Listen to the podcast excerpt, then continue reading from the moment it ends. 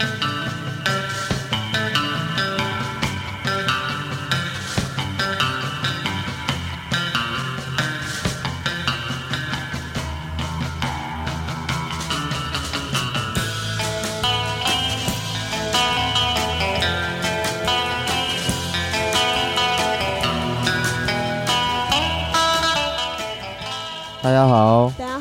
这里是电影不无聊，电影有的聊。我是金刚，我是喜儿，嗯，我是好久不来的陶泽。对对对，陶泽最近非常忙碌。陶先生现在非常非常的忙碌，已经连续工作可能有一个月了，都没有每休天息。睡觉一个小时。呃两个月，两个月。不过嗯这次是因为有特别重要的事儿，所以必须参加啊。对，然后可能会给我们带来一些福利，到时候咱们一会儿呃透露一下，好吧？好啊，然后咱们还是先说一下咱们的周年活动，因为距离这个周年庆的活动只有一周时间了。对，也就是下周六的时候，周年庆就要举行了。对在三里屯的行者工会俱乐部。对。嗯，啊，然后具体的路线呢，大家在微博上嗯，就可以微置顶微博，对吧？对对就可以看到。对。嗯，然后咱们是不是可以跟大家透露一下咱们吸引人的这个奖品？是不是？对，首先呢，到场的朋友就见者有礼，对对吧？嗯嗯、有一个纯 K 的免费欢唱一小时体验券这，个券儿呢，不仅可以欢唱一个小时，还有特色饮料一壶，对，加爆米花儿一份儿。对，而且我们还刻意的调查了一下这个 KTV，其实嗯环境非常好，而且在大众点评上查一下，大家也可以自己查一下，对无差评。呃，在大众点评上查台北纯 K 就可以。我操，我觉得咱们真是业界良心啊！对对回馈给听友啊。嗯对对因为就是。因为是呃生日嘛，那肯定就是大家一块儿高兴，是吧？对然后，所以呢，我们就是特别特别希望大家对，给大家准备的礼物，真的大家一定要来，就是呃，而且我们这个不只是入场有礼品，嗯。即使你参加了游戏，获得了就是呃赢了游戏比赛之类的话，可有更好更好的因为咱们这个呃，当周年庆的时候有游戏环节嘛，游戏环节呢，我们设了几个级别的奖品，对，有六价值六百九十块钱的，嗯。对这个券儿，对。还有三百三十块钱的，还有九百七十块钱的，对，然后嗯参加那个然后 cosplay 的这个游戏比赛的话，对，这我个终极大奖，对我全套的奖，我对，是就是刚才价值上提到的全千了全都。不止上千啊，刚才那一个就九百七啊。然后就它它会有全套的这个奖这个券儿的奖品，对。然后就是而而这个这个其实好多里面都包含了很多的酒水，对。各种那零食什么的。非常实惠。然后那个还会有一个电影不无聊节目纪念的独两份儿的大大奖，就是很有纪念意义的奖品，是我们自己制作的。对对对，亲手做的。对，对，所以说，咱们这是不是有点像直电视直播，那不是电视广告的感觉？啊，最后就是希望大家如果有时间的话，就是一定能来，是吧？就这样。然后咱呃，们欢迎大家也带朋友一起来。对对对对对对。然后嗯咱们正式开始节目吧。嗯。好，那么下面进入一周资讯回顾环节。嗯，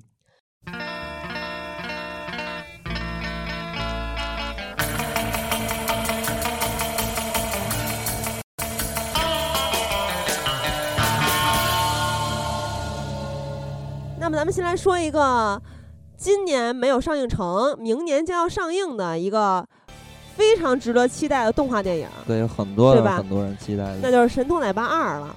嗯《神偷奶爸》其实咱们之前在节目里说过，《神偷奶爸》的一我还挺喜欢的，叫《卑鄙的嗯我》。其实，嗯啊，第二部呢是今年几度说要上映，但是都没上映成，而且还有很多很多的观众提出抗议，又骂广电总局了，对 对吧？说审查制度小黄人儿已经风靡全球了，对就是在中国上不了映。对。对，然后对它推迟到了二零一四年的一月十号，其实它是进入了贺岁档的档期，对吧？也是一个非常残酷的档期。嗯，它是相当于它是明年的第一部进口分账大片儿，对吧？对，嗯，然后它其实是照明娱乐旗下的招牌的动画，发行公司呢是环球，其实它的背景还是很硬的。嗯。这个动画其实看过的朋友应该知道，呃，它是主打温馨家庭主题，然后而且它最吸引人的是这个小黄人儿，对，这就是特别逗，对，各种 像一个黄色的逍遥湾。而且其实前一段我发现它还有这个 A P P 了，有游戏了，有很多很多人也在玩儿。其实我觉得有点惨，因为已经有很多人是在网上看了《贝比斗我二》，对呃，也对就是《神偷奶爸》《神偷奶爸二》，嗯，嗯，然后所以它这个迟迟迟上映，对他们的票房肯定有很大的冲击。但是好在我还没看，对对，嗯，然后咱们再来说一个，咱们今年年底非常期，就观众们非常期待的冯导，冯大嗯导演的私人定制电影儿，对，私人定制。其实冯导也是魁伟许久了，嗯回归贺岁档，他们对吧这回打的招牌特别好，就是冯冯小刚加葛优二20十年年十部作品嗯，对吧？对第十部，友情拍哈，也是黄金拍档嘛。之前咱们那个黄金拍档里面那期节目里面也说了，他对俩是毋庸置疑的黄金拍档，对吧？对但是我我觉得啊，我插一句啊，就是冯导为什么又回来拍这个贺岁？其实我觉得是有有一些原因的，就是因为你看跟冯导啊这一一波人吧，算是，呃，像姜文什么的，他们都在国际上都扬名了。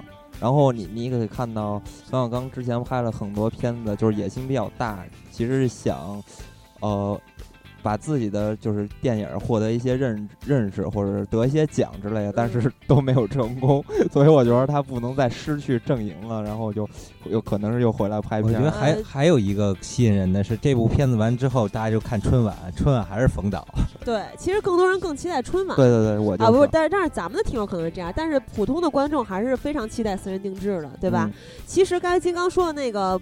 冯导说的跟你说的完全不一样。冯导说的是，呃，这个其实是还一个恩，就是报报一个报恩嘛。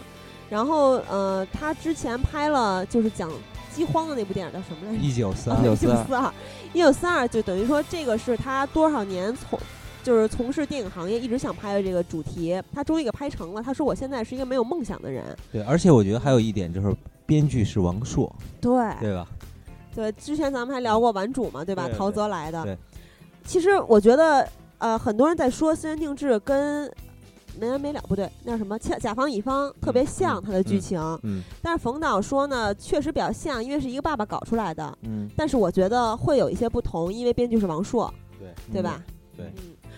然后呃，咱们说这个事儿啊，这个事儿其实是没没过审，对。对但是他的没过审跟无人区的没过审不是一回事儿，嗯对对，它其实只是一些小调整，嗯，呃，是因为什么呢？是因为范伟他扮演了一个角色，是一个给领导开车的司机，嗯然后呢，他他从就是他的这个三位领导都是因为贪污而坐牢了，嗯所以而且片中呢，范伟是对领导人的日常行为进行了各种模仿，所以有一些观众是提前看了点映嘛，观众嗯就说说这些台词确实有有点过了。但是很多人在担心它会公映日期改变嘛，就是原来定的是十二月十九号，但是其实并没有变。嗯、因为王中磊就是华谊兄弟的总裁嘛，嗯他之前发了微博说有一些小调整，然后是没有送审，没有技术审查，嗯。嗯，所以它是原来首映日是改是十二号，改到了十七号，但是它的公映日还仍然是十九号，没有变，就是说其哦实没有推迟，嗯，嗯，所以就是一小事儿，对吧？对啊，这种喜嗯剧片应该没多大问题，一般是没什就是一些台词修改修改就可以了，对对对，嗯。然后咱们再说来说说我的 金刚梦想成为了男人的消息。你我靠，你这梦想成为男人怎么这么囧啊？这是什么什么叫梦想成为男人？我不就是男人吗？啊啊，对对，你你看你自己现在开始查自己，这个人呢，肯定就是大家都很熟悉，是施瓦辛格，咱们之前做过他的终结者，嗯对吧？施瓦辛格最近来中国了，去到了西安参观了兵马俑，嗯，呃，而且他说他特别想演中国的龙王，疯了是不是？哎，可以啊，我觉得可以演 什么玩意儿？龙王啊，就应该嗯化个妆，应该还不错效果就有龙王的范儿哈。啊。嗯，他那个当时呢，他是和张纪中导演参与《华山论剑》煮酒论论英雄节目，嗯然后呢，施瓦辛格去了呃陕西的这个秦始皇帝陵博物院，对世界第八奇迹赞叹不已，还在留言簿上签了自己的名字，嗯。还有那句台词 “I will be back”。对，嗯，记者就采访他嘛，沙星哥说这是我第五次来中国，早上我看到了兵马俑，非常感动，嗯，能保存长得跟他挺像是吧？大能方脸，能保存这么多年，非常难得，这无疑是世界人民的历史瑰宝。这么官方，嗯果然是挺配合他那个国家领导人的手势，在兵马俑前面挥了挥手，跟他们兵马俑挥手还行啊，嗯。然后说起两个人会不会合作，张纪中说当然希望能合作。然后，呃，阿诺他说就是那记者问他说你会给阿诺一个什么角色呢？张纪中说我觉得演龙王不错。张纪中太胡闹了，毁了那么多金庸的作品了，还要毁我的男神。然后，但是但是你的男神大力赞同了，是不是？那你的男神说表面上得过得去啊你。的男神说我们现在要达成协议吧，这不是表面了哎？，那个不知道大家知不知道，阿诺其实最近在拍一部新的戏，嗯，呃，具体名字我忘了叫什么了，是演一个 DEA 的这个这个叫什么贩毒稽查局的这么一个呃警官吧，算是，嗯呃是这么一个角色，好像片子还不错吧。我是对阿诺里边儿片子里边儿的发型特别在意，因为特别帅那个发型，大家那个片子上了可以看一下，应该还不错。那你你的男神举一杯石榴是干什么的？对，这个他的现场照片有一个照片拿了一个红酒杯盛了一盆一瓶子石榴，不像演员，更像州长露啊。出了终结者的微笑，还戴了一个骷髅的 大戒指。嗯，嗯，是不是他要演灵魂战车了呀？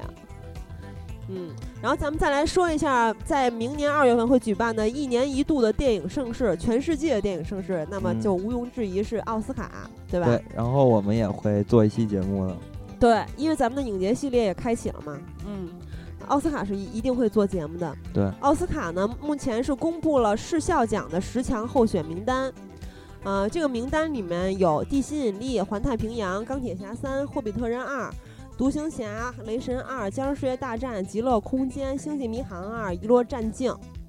哎我觉得嗯，我觉得这个就完全没有可比性了。哎，你有没有觉得你之前比较觉得能入围最佳视效奖的，但是没有入围的？没有？我觉得这个还是挺嗯合理的。我看是有很多人说《超人钢铁之躯》、安迪的游安德的游戏和《金刚狼二》，本来是觉得他们能入围，但是没有入围。但是这些入围的片子技术非常强啊。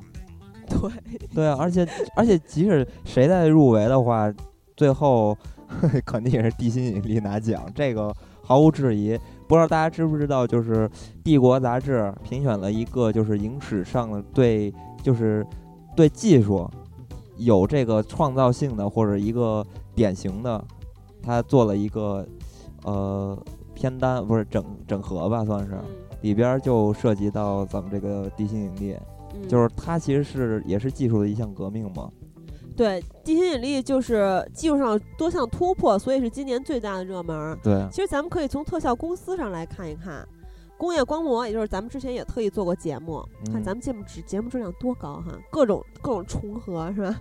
工业光魔有三部，维塔、Framerstore 各两部，数字王国一部。也就是说呢，大片儿的特效其实基本上都是现在还是在找这些特效公司来做。但是去嗯年的获奖影片《少年派》，对吧？《少年嗯派》其实，呃，去年其实它是跟《普罗米修斯》PK 的，嗯，最后把普罗米修斯劈死了。嗯嗯、它的特效公司是因为破产重组了，所以今年没有没有拿得出手的作品。嗯然后索尼旗下的这个公司也没有入围的作品，因为他是主要是为自己家电影服务。他自己家电影今年是《蓝精灵二》和《超哦凡蜘蛛侠二》嗯 对，嗯，所以今年站在领奖台上还是这些奥斯卡的常客。嗯嗯，所以说就像金刚说的，没有什么，没有谁能被挤出去，因为实力都极强，对吧？对，嗯，所以咱们说完了这些消息之后，咱们要说一个，呃，其实我觉得是非常有意义的，但是又极其容易被忽视的一个电影类型，那就是而且跟咱们节目也有关系。，对这个叫做电影类型呢是纪录片儿，这个跟节目有关系呢，是因为他在去年的时候获得了金马影展呃金马奖的最佳纪录片儿奖。这个电影叫《千锤百炼》，对，它将会在十二月二十号嗯在中国上映。对，嗯，然后我们呃特非常别有荣幸，对，对可能会邀请他们的主创来参加我们的节目。对，这个电影的导演叫张乔勇，这个导演将会呃在节目里跟我们交流交流他在拍纪录片的过程中的一些台前幕后的，故事这。这算是一个预告吧。然后这个也是陶泽嗯帮我们邀请来的。哎没有对，所以谢谢客气曹泽。还有一个就是这部片子的监制范立新，在国内可能大家如果去查一下的话，也是非常著名的纪录片导演。对，范立新这个导演呢，他曾经获得过艾美奖，嗯，对，然后还有呃还有圣丹斯电影节入围，啊、他获得了很多很多的电影节的提名，还有纽约电影节，对。对各种电影节的这个入围，呃，还有参加影展的电影，还有艾美奖，对艾美奖，其实艾美奖是非常重要的一个奖项啊，对吧？在美国，嗯嗯，所以呃也非常厉害，对吧？然后他这个这个《千锤百炼》的这个导演张乔勇呢，呃，不但也获得了去年的金马奖最佳纪录片奖，他也在圣丹斯电影节也入围。嗯，而且还获得了一致的好评。对，对，所以就是也入围了很多国际奖项，这个咱们继续在节目里再跟大家透露，。所以大家可以关注我们的节目，是吧？然后对，而且其实我觉得拍纪录片的导演，呃，比如说《千锤百炼》这个纪录片，它是关于拳击的，但是跟激战是绝对不同的，因为这个讲的是真实的人生。大家看到结尾，大家如果到时候去电影院看，看到结尾就知道，因为我和金刚是是提前去跟陶泽看了点映。对，看完之后我们觉得这部电影的质量确实很好，所以我们才会请电影的主创来跟我们一起聊。对对对，然后呃，范立新导演也也有可能会来参加我们的节目，是吧？对，然后这个也是，呃，就是咱们明年呃算是节目的一个规划吧，就是嗯我们明年会给大家带来更更高质量的呃，节目。不是明年，是一周年之后。对啊，进入了电影电影不无聊的第二年，对。但是其实还没有到元旦对 对吧但但是我们逐渐会开启这个影人到现场的这样的呃活动。采访的系列，对，对。然后下一个还有一个初步计划是陈虎，嗯，对好，你简单就是大家其实应该也很了解了，陈虎是啊、首先咱们的听友都很喜欢昆汀，对吧？对啊、陈虎当年是呃乌玛瑟曼的替身。就是杀死比尔，对对，陈虎当年还吐槽乌玛瑟曼太娇气，劈个叉都他妈哇哇乱叫，对吧？对呃，陈虎还陈虎还是在好莱坞混了很多年，对吧？对对，他是金努里维斯的老师嘛？对吴五指指导，对，嗯，所以陈虎也可以来跟咱们分享更多，比如说这个《黑客帝国》啊，杀死比尔，还有他跟昆汀，对吧？嗯还合作的一些趣闻，还有刚刚之前的太极侠，是吧？对。这些都包括他在好莱坞这些但是咱们可以聊一些更多幕后的东西，对对一些经历，对，对然后只要是有机会，咱们都会请一些嗯，从业者，是吧？对这，些人来参加咱们因为之前咱们叫了影评人嘛，咱们之后会叫啊更多的电影从业者来跟咱们一块儿聊。嗯对对对，希望大家就可以继续支持我们节目。好，嗯，那新闻还有吗？呃，咱们可以进入主题了。啊、因为这一次也是开启了一个新的系列，咱们的系列在不断的开启，在充实节目的内容，对，吧？然后再开启欠听友的债也在不断的还，是吧？对，然后那咱们开启这个节目之前，我觉得还是应该汇报一下无人区，因为咱们上期做的无人区，跟大家说要分享一下观后感嘛。嗯因为然后这周我们也终于看到了这部电影，对，是吧？然就是后加班加到半夜了也得看一下，因为答应大家了。对，这周其实我还发烧了，加上水泄，所以呃，可能呃，大逃杀这个日本系列开启大逃杀的节目里，我可能说的会少一点，因为实在是没有时间准备了。但无人区我还是去看了，嗯，然后你觉得怎么样？我觉得可以给到四颗星。嗯，就是我我觉得这个片子确实跟宁浩之前的片子的利益其实是有一些区别。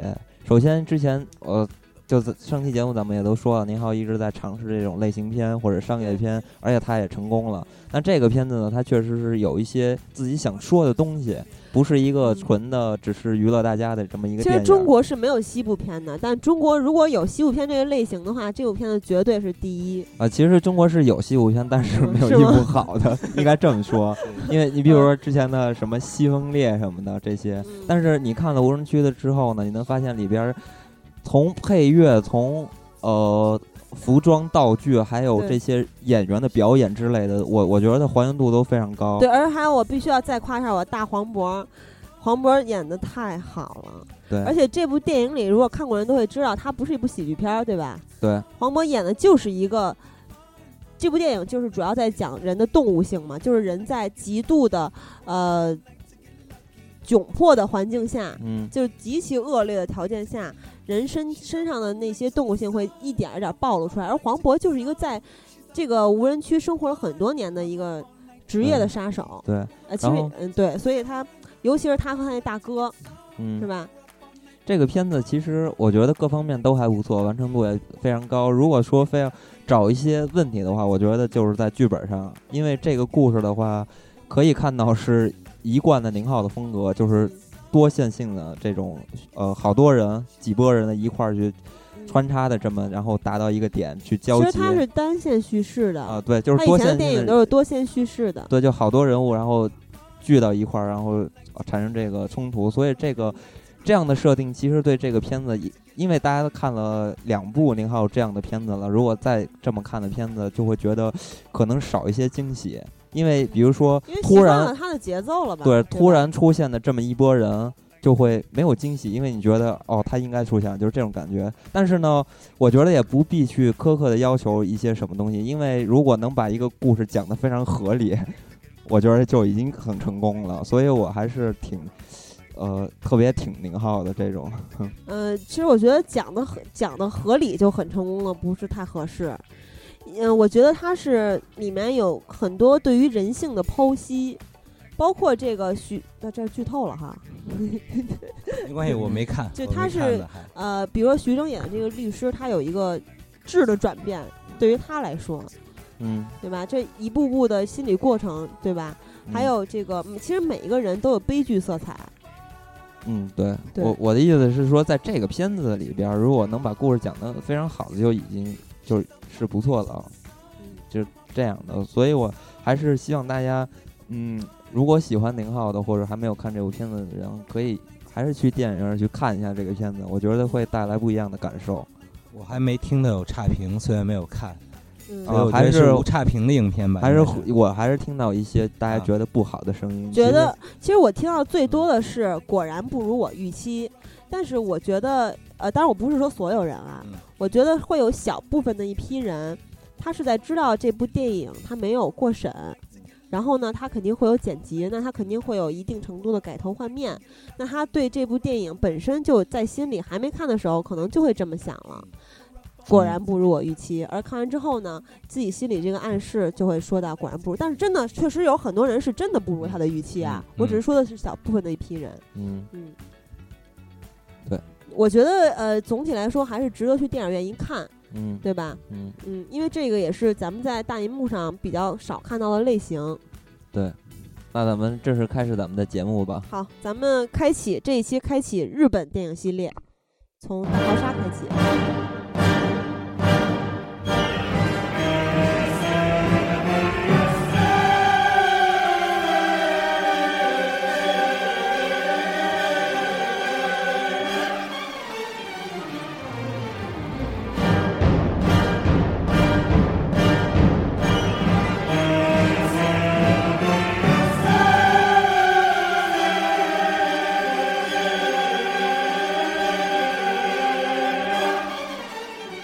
呃，这期我们来开启，就是拿大逃杀来开启我们的日本电影系列。其实，日本电影其实非常值得说的，因为日本是一个非常奇怪的国家，无无无论从这个各方面的文化东西吧，比如说音乐还有电影，同样的东西拿到日本，这个东西就完全变了味儿了。所以我觉得这是日本非常奇怪的一个地方，也是挺有魅力的一个地方。对对所以有有很多人喜欢日本，也而且日本出了一些伟大的导演，对对对对，比如说享誉世界的黑泽明，还有这个小津安二郎之类之类的，对吧？所以我觉得一直没有开启日本电影，其实还是很可惜的。呃，但是我们现在终于开启了。但是为什么这期要开启日本电影呢？是因为 最近在上映那个 饥饿游戏，饥饿游，戏，我们对这部片子都很愤怒。啊，其实也也不要，也不也不是说愤怒吧，就是觉得嗯咱们是有一点儿任性吧，就偏要做大逃杀。虽然，但是我们的初衷呢，不是拿大逃杀和饥饿游戏来做一个对比，因为两者完全没有可比性。嗯因为从这个立意，还有它要反映的东西，还有制片，呃，呈现的效果各方面完全都不一样，所以我们只是单纯的要说大逃杀而已，是就是。单纯的要任性而已。对嗯对，啊、我我我相信有很多人都看过大逃呃大逃杀，对，是吧？然后嗯大逃杀这个片子也非常的，是不是有点奇怪？我我想问问大家，就是是什么时候接触的这个片子？我我刚刚听到开始曲的时候，我就一身鸡皮疙瘩。对，原因是我在看大逃杀的时候，还是咱们原来讲过，我原来看的这个看看片儿的这个过程。我看大逃杀的时候是买的第一张是 VCD 时代的时候，哦，嗯，那然后很早，也就是说它嗯是两千年，它上映在日本上映，紧接着可能半年后我就看到这个片子了。嗯，所以嗯。它正好是在说的就是新世纪，对对呃，对，那会儿的年轻人他的那个状况，但同时我那个时间段跟大逃杀里面这些人是同龄的，对。比他可能大个三岁左右。所以你当时看这个片儿，是不是也觉得非常恐怖？觉得中国政府也要这么搞一下你，是吧？没有，我觉得日日本日本人的那个就是他们的那个状态，嗯让我感觉确实是一个在电影这个方面上，其实实际上已经给你一个非常强的一个视觉符号了。对对对嗯对，这个片子我是什么时候接触？是在高中的时候。嗯其实这个也特别有意思，因为当嗯时我是上高中是封闭的这个学校，然后呢，我们为了就是轻松一下、娱乐一下，然后叫着我们的班主任跟我一块儿看这个片子。然后现在我也觉得挺奇怪，班主任为什么会？呃，同意我们放这个电影儿，我也不明白，可能是班主任也特别想看这个片子吧。嗯 当时我看这个片子，我就觉得心里特别难受。有一种绝望是吗？呃，其实也不是绝望，就是想不明白。就是有嗯一些事情，我要想不明白的话，我就就使劲儿想，然后、嗯但是怎么也想不明白，就是越越来越难受，就这种感觉。嗯为什么这个片子我当时想不明白，就是因为它这个设定，它的故事的设定其实嗯没有不太合理，可以这么说，因为它是一些年轻人，就是因为呃叛逆或者愤怒，嗯所以呢，嗯成年人就要向他们颁一个。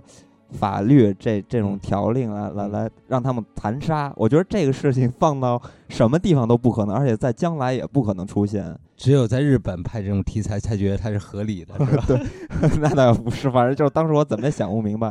后面呢，我知道，因为我是先看的电影啊，嗯之之后我再去找这个片子的一些背景的资料吧。嗯然后我发现，其实它是通呃一一个一个小说改编的，这个小说也叫《大逃杀》，是高见广春的这个小说，是吧？然后这个作者其实一生也就写过这么一本小说，是吗？对，然后看了这个小说的大概呢，我才就是稍微的心里就是能想通一点儿，就是在这个故事背景的完整，我觉得比较完整一点儿。就是我不知道大家有没有接触到，我可以跟大家说一下原著的这个故事背景是什么样的。嗯嗯它其实，在小说里边儿呢，是把日本写写作一个国家叫大东亚共和国，嗯就是是一个类似于朝鲜的这么一个国家，就是高度封闭，然后是在跟美帝国主义对着干这种。他们的教育就是在宣传，呃，美帝国主义有多么的危险，多么的嗯恐怖。嗯然后呢，整个国家就处于一种备战的状态。嗯，这个时候呢，他们就为了去选拔一些年轻人嘛，就是比较淘汰一部分不太好的年轻人，嗯他们就嗯颁了这种法律来培养他们，然后观察他们。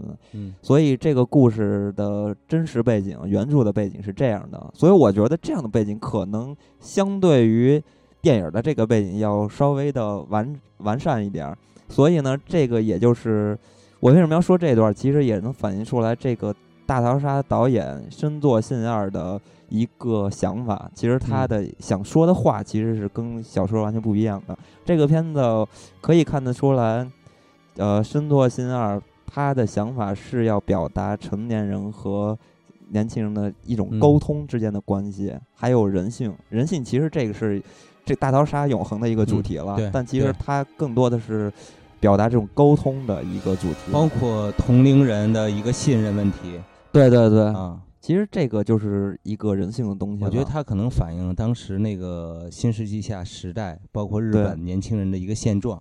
其实它是一个解决问题的电影，对，因为它其实传达了爱，传达了对对对对，就其实它的血腥是手段，但是它真正的目的是反血腥。呃，其实小说的作者嘛，他自己就说了，其实我不是因为宣传暴力而宣传暴力的，而是我给大家呈现一种状态。正因为生命是如此，所以嗯，所以我们更更加要珍惜生命。他的初衷是这样的所以他在呈现暴力方面是一点儿不手软的啊。对，这个片子 确实非常刺激啊。对嗯而且你说呃，因为当时看这个片子，其实我是冲着北野武去的。啊，对我我相信有很多人看这个片子都以为这个片子是北野武呃的 作品。对 对，北北野武他自己的电影里，他经常会演一个非常重要的角色，对对吧？嗯，而且这个片子呢，北野武这个角色其实是非常关键的一个角色。对对他表达的这种沟通，是吧？也是对成年人的一种讽刺啊，所以我觉得也是为什么这个片子能明显的贴上北野武的标签，也是这点。还有一个是北野武的形象特别适合演这种角色，而且这个片子我你说觉得，因为面瘫是吗？对这个片子我觉得它有经典的一部分啊，嗯，就时隔这个十三四年之后再看，依然还是跟嗯第一次看的感觉是一样的。对对对，它没有任何让我感觉说，哎，这片子呃过时啊，或等等这些。对对对，其实，呃，我我相信是有有一个原因，是因为、你看这个片子反映了他当时要做这个大逃杀嗯这个残杀的时候，他们说到了游戏，嗯，现在让我们们做一个游戏。其实这是就是刚才陶泽说的，日本当时两千年这个新世纪一个主题就是日本的游戏。对这个其实是当年年轻人当时逃避社会或者说之类的吧，就是咱们年轻人应该都有接触到游戏这个东西，而且沉迷在里边儿。其实这是变成了游戏的一代。对，这是其实算是一个讽刺，对现实的一个讽刺。所以这个片子其实有很多关于现实的一些反应，就是映射嘛。呃，在这里面我看到了，其实很多当时感动我的一些画面，嗯呃，包括就是一直在问问神，可以给他一次，就有时有些时候的对白是完全用字幕表示的，嗯，这是他内心想说的话，对。但，在最后的一刻并没有说出来，嗯。而且大家一直在追求，包括这个片子其中的一个。呃，重新要寻寻求说我要重新，他有两个留级生留级生嘛，嗯重新进入这款游戏，一个是疯狂的喜欢这款游戏的方式，这个游戏的方式，另外一个是来打找寻一个答案。其实嗯实际上，大家都是抱着不同的目的，包括每个人在玩游戏的方式也是不同的，对。所以他在人性这个表现其实是非常赤裸的一部分，对对，但是又非常真实。对。嗯。这个片子其实我是看过小呃就是漫画的，其实嗯这个作品一共有电影漫漫画，有小网页说游戏，还有纸牌、纸牌对游戏。对，其实这个大家如果感兴趣感兴趣的人可以看一下漫画，因为漫画是比较贴近这个小说原著的，嗯尤其是在细节上。因为咱们看电影的话，电影只有两个两个两个小时多一点儿吧对，它不可能把每个人物的角色还有性格全部都建立或者丰满了。但是小漫画或者小说是可以的，所以其实这里边儿每一个人都是有爱的。你你可以看到，从他们的这个表现上，比如说他们有些人不愿意玩游戏，他是透露的一些传达一些爱这东西。嗯所以大逃杀的结局其实是挺阳光的，嗯，就是那个主角都活下来了。就很多人说这是励志青春片儿嘛。哦这个片子其实在当时在日本上映的时候也是有有被禁映，对，然后因为它是影片涉及校园，所以有这个被禁映。而且它在全球各地上映的时候都是限制级，从对十五岁到十八岁之间，新加坡是二十一岁之后才能看。啊，挺惨的。咱们可以聊一聊这个北野武，我觉得，因为这个北野武在片子里也是一个非常关键的角色，而且大家对北野武也非常熟知。对嗯，北野武，我我个人是非常喜欢他个人的风格。嗯其实我追日本片子是三个导演对我影响非常大，啊一个是北野武，嗯一个是三池崇史，嗯一个是呃可以说是小金，但啊是其实还有一个就是说，呃，他的配乐原声配乐其实是啊最开始吸引到我？对对 对，他因为这是黄金组合嘛，啊对吧？？对，然后呃，因为北野武的片子其实一直都是暴力美学的一个典范，对，但三只虫史做的会更更极端一些。对啊，所以就其实实际上包括新作新二也是一个暴力美学的这样的导演，嗯所以我觉得日本出了一批暴力美学、青春题材的这样的一批电影。就那会儿我特别痴迷于这个，当然还有一个岩井俊二，但他的风格就偏向于呃清新、青春、残酷，但是他可能并不暴力。对所以我觉得日本的片子的风格的题材和以嗯及它的这个拍片的这个镜头的这个感觉，嗯其实是非常有日本风格的。对无论是韩国、中国，还有其他的国家，任何一个国家都复制不了日本的这种电影。所以我觉得日本电影在全球也是独树一帜的一个具有自己风格的一个类别。对，嗯，其实大家尤其是国内的影迷吧，看到北野武可能第一印象是导演或者演员，但其嗯实北野武应该在岛国人民心目中是一个相声演员。对就是第一印象，他应该是一个相声演员，而不是说是一个导演或者是一个演员。对，他应该是一个，其实就是一个谐星。对 哎，我看他那个舒小辫儿上电视节目，那是什么什么？那怎么？他有很多节目，就是说嗯他自己制作了很多节目。电视，他是一综艺明星，在当电影明星之前陈，汉典，我去，以前听过一个故事，因为他自己有一个电视台嘛，嗯但是他的收视率特别差，嗯所以他那个实在是解决不了这问题了，嗯，他就当众在主持节目的时候把裤子脱下来了。啊就为了增加这个话题点，啊对，所以其实实际上你可以想到，就是北野武的这个青春和他的这个历程，其实实际上对他这个人物性格也是有非常大的影响。对，因为特啊别矛盾，你不觉得吗？从他本身的这些经历上来看，也非常矛盾。比如说，呃，在黑泽明生前就是快死的嗯时候，给他写了封信，说那个，呃。呃，阿北，那个以后将来日本电影的传承就靠你了。就是我觉得这事儿还挺逗的，因为确实大家也都知道，日本电影到目前为止也确实没有再找到曾经的光辉，是吧？然后，而且电影市场也就是应该算是世界第二大电影市场，也被中国剥夺了。而且最近的这个亚洲的电影，应该是韩国是起色最好的，对，所以我觉得日本电影还是。呃，可以让人期待，但是确实质量有很大的下降。所以呢，这里边儿当属就是北野武了，他的电影可能还在延续一些日本本身的东西。而且北野武跟其实中国也有一定的关系，就是贾樟柯。对对对，因为贾樟柯最早的很多片子其实都是北野武来投资、对对来支持的，所以如果大家现在喜喜欢贾樟柯的朋友，可能要感谢一下北野武。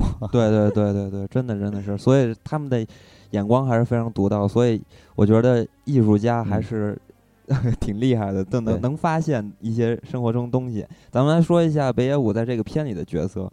呃，为什么说北野武在片里的这个角色，他演的是那个老师嘛，就是嗯带他们玩嗯游戏的老师。嗯这个嗯老师其实是一个非常关键的角色，因为在原著中呢，这个老师的表现嗯。或者是完全没有电影里边儿这么重要，就是他的关键关键点吧。但嗯是在这个片子里边儿，它是非常重要的，他体现了这种成年人的一种，呃，应该这么说吧，嗯就是说北野武在这个片子里边儿能反映出来，成年人也在玩着一种大逃杀的游戏，而且他们都是失败者。你可以看到北野武在就是他自己最亲的那个女儿，当嗯时嗯特别烦他嘛，嗯，是吧？嗯这个其实是他在生活中表现的是一个弱者嗯，啊、而且他就在成人有成人的麻烦和问题。对，然后这嗯算是一种讽刺嘛，对对现实社会的这个成年人，而且他们这帮人呢，尤其是北野武，根本就不会沟通，完全不会与人沟通，他只会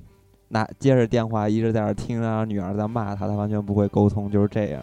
所以这其实是这个影片，我觉得算是剧本改编的非常好的一点。嗯，然后其他的地方就是说这些演员了，呃，我觉得这批演员当时都属于新秀，对，但这批演员其实实际上选的角色每一个人其实都很丰满，跟他的角色都很吻合。对。当然这里面后来还出现了一批在日本，呃，通过这部片子之后一炮而红的几个，嗯。包括男一，藤原龙也，这个是这个呃演员，我我觉得他已经是到了非常高的一个高度了。他不只是演这个电影，还去演一些呃戏剧，对，尤其是在国外，所以说他的成就非常高。但是在这个片子里，我觉得他的表演非常的夸张浮夸。对，但我觉得这也是一贯所有日本演员的一个风格，你有没有觉得？我觉得日本最好的是导演会把不会演戏的人变得特别会演戏，这点我一直特别佩服日本导演。对对如果他面部表情不好，那我就拍他的其他的局部。对，但是日本的这帮演员还真是特嗯奇怪，尤其是《大逃杀二》嗯你有没有发现？嗯，那帮人的演员特别特别浮夸，只会张着大嘴，一直伸着脖子喊，就只会这样。对然后让咱们这个藤原龙也在《大逃杀二》里边的表演也特别的、特别的失败，我觉得完全是那部片子的一个失败。对我觉得第二部片子完全是一个为了商业利益而做的片子。对对对，因为第一部片子其实已经把这个结尾做得很完整了，对所以第二部的话，你的很多剧本其实实际上是不充沛的，只能对因为片外片了。对，因为我看了一下《大逃杀二》的呃编剧，其实是嗯没有深作新二的，所以我我相信这里边有一个原因是嗯因为他没参与，因为大家都知道。《大逃杀二》是深作新二的儿子拍的，然后当时是深作新二就是去世了，所以没有完成这部电影。所以，《大逃杀二》是一个非常可以这么说，如果你不喜欢《大逃杀一》的话，你看了《大逃杀二》，你就知道一是多好看了。嗯，其实是一个反面教材，我觉得。然后大逃杀一的话，你有没有一些呃印象特别深刻的角色？一个是光子，还有一个是那个呃，就是练跑步的那个那个对，那个就是那个立山千就是立山明千明演的那个嗯角色。光子呢，穿一件黄衣服，对对对对，因为我觉得这两个角色给我对女孩的两个不同角度认知，一个是呃拿镰刀的那个光子，她其实是为生存而战，对，然后当然这里头也延伸了一下她的故事，就从小这样的一个经历。对然后呢，我觉得其实实际上给很多人的给家长的一个警醒吧，嗯。就是你的孩子未来会变成什么样，跟嗯。你从小培养的和他见到的这个世界对。的面貌嗯。是决定他的性格的。嗯。呃，还有一个就是我刚刚说一直练跑步的那个女孩儿，对。对，我不知道她的嗯名字，我印象特别深的嗯。是，她差点被强奸哈，因为有一个人她很有性格，她就是我要为了我自己嗯。要保，我有我的原则，嗯然后我为我原则可以付出一切。其实我可以啊给大家补充一下这个人物的性格。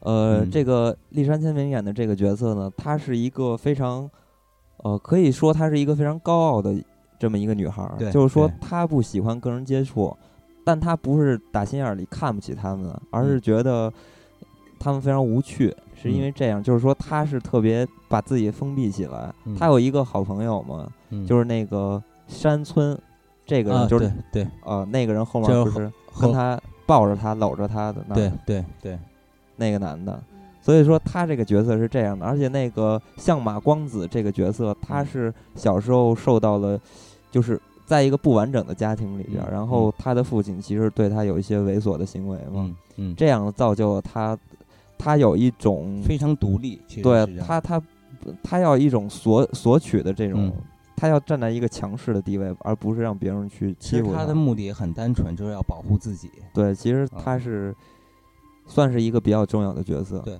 然后我觉得，其实实际上这场游戏没有赢家，嗯，大家都是付出了自己的就所需要的一些代价。对，我觉得影嗯片其实有一点，虽然说看似非常光嗯明，就是两个主角活下来了，嗯但是不知道大家有没有注意到，当时他们说了一句话：嗯自从在大逃杀里边儿，他呃呃就生存下来，他们嗯每天活着就会拿着刀，嗯，其实对他们的影响特别大。这对其实永远的心理阴影。对，其实这个也是一种悲剧嘛，也不是完全是光明的。游戏的结束其实是进入成人世界的刚刚的开始。嗯嗯。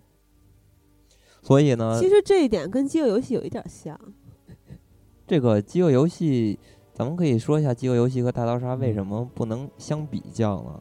就是因为，呃，饥饿游戏其实是有一点，尤其你看二的时嗯候，能明确的感觉到饥饿游戏的主主题，它其实是追求这种自由，或者是反对阶级，反对这种不平等，但大逃杀完全是直视人的这种人性的东西，尤其是在做游戏的时候，你能看得最明确。对，比如说大逃杀的每个人去玩参加游戏的，它是一个多维的角度去拍摄的，就是说每个人是怎么死的，或者怎么参与这个游戏的，他都演了。但是在饥饿游戏里边，你只能看到主角是嗯。怎么一步步生存下来的。所以说，饥饿游戏其实有一点造英雄的感觉的，但大逃杀是全是失败者，尤其是饥饿游戏到了第二部，他已经完全变成了一个革命英雄，而且他第二部就是完全就是开端发展嘛，嗯下一步应该就是高潮了。但对他发展整整拍了一部电影，拍了两个多小时，节奏极其的慢，而且用我们同事的话说，就亲嘴儿亲了半个小时。啊，这个确实是，好像还是算过的，铺亲了七八次。对对对呃，而且那个男主角真的是长得有点儿丑，我但是大逃杀其实而实际上且他很少关于人性的东西在大逃杀其实跟饥饿游戏正好相反，它的节奏非常快，对然后包括它的每天会不同的报时给你报死死的人数，对其实是在不断的告诉你时间很紧对对对，啊。然后当然它的游戏规则其实也很不公平，因为最后只能嗯剩下一个。其实这反而真才是真正考验人人性的这一部分。就对是饥饿游戏的规则跟这个其实差不多的，但是对它只不过嗯像金刚说的，它的角度不一样。对对对对它主要是在塑造两个角色怎么一步一步成为革命英对雄。对对，其实如果你偏要说两者有可比性的话，就真的是《饥饿游戏一》的话，可能和大逃杀框架比较有一点儿像而已。对只是游戏的内容这样吧，我觉得对，啊，哎，咱们那个给大家放一放一首立山签名的歌曲吧，对，非常喜欢这个女演员，她也是昆汀的这个《杀死比尔》里面的抡铁流星锤的那个女演员。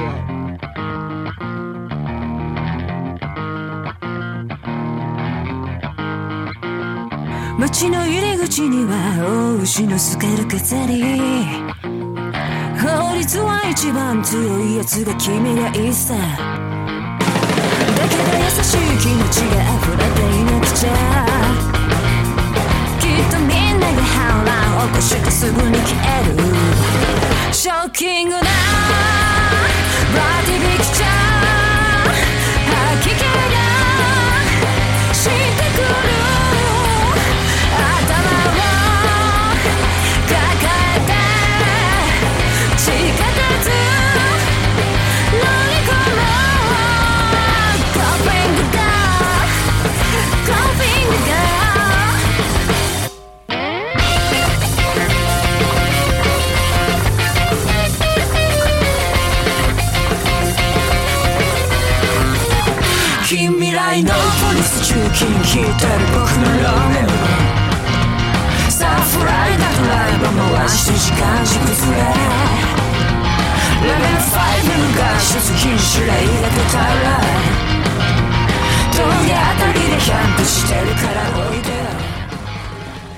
家现在听到的就是立山签名的演唱的歌曲。为什么放这首歌呢？是因为大家都知道，大家应该认识他是通过《杀死比尔》里边的那个少女杀手，对吧？但其实他在演完戏之后，最后变成了一个应该把事业的重心放在了歌曲演唱上，变成了一个歌手。所以拿大家拿出来给大家听一下，这个歌是非常日本流行歌曲的那种感觉。我觉得咱们说到这儿，可以说一下为什么这个片子。呃，这么说吧，比如嗯说，可能在其他的国家拍这个片子，你会觉得不太对味儿吧？嗯有这种嗯感觉吧？嗯但是为什嗯么放在日本呢？就会觉得合适，或者说，我想象中的日本是可以拍成这种片子嗯的。嗯其实这个可能有各方面的原因吧，嗯所以咱们可以聊一聊这个日本的文化，或者说对这个片子一些的影响。我觉得，因为这个片子能反映出很多日本的文化的上面的东西。对，我觉得日本这个这个文化，其实当然以前受中国在古代时候受中国文化影响比较深，嗯，但是我觉得日本它一直是偏西方的一个国家，但是它又有东方的这种这种怎么说有这样的血统，对，我觉得所以是一个它一直在矛盾当中生长的一个国家。其实是在战后嘛、嗯开始，嗯。就是他的明治维新、嗯是吧？嗯。之后的开始学习西方国家，嗯，然后的，但但是在早期一直是东方的传承对，这些东西。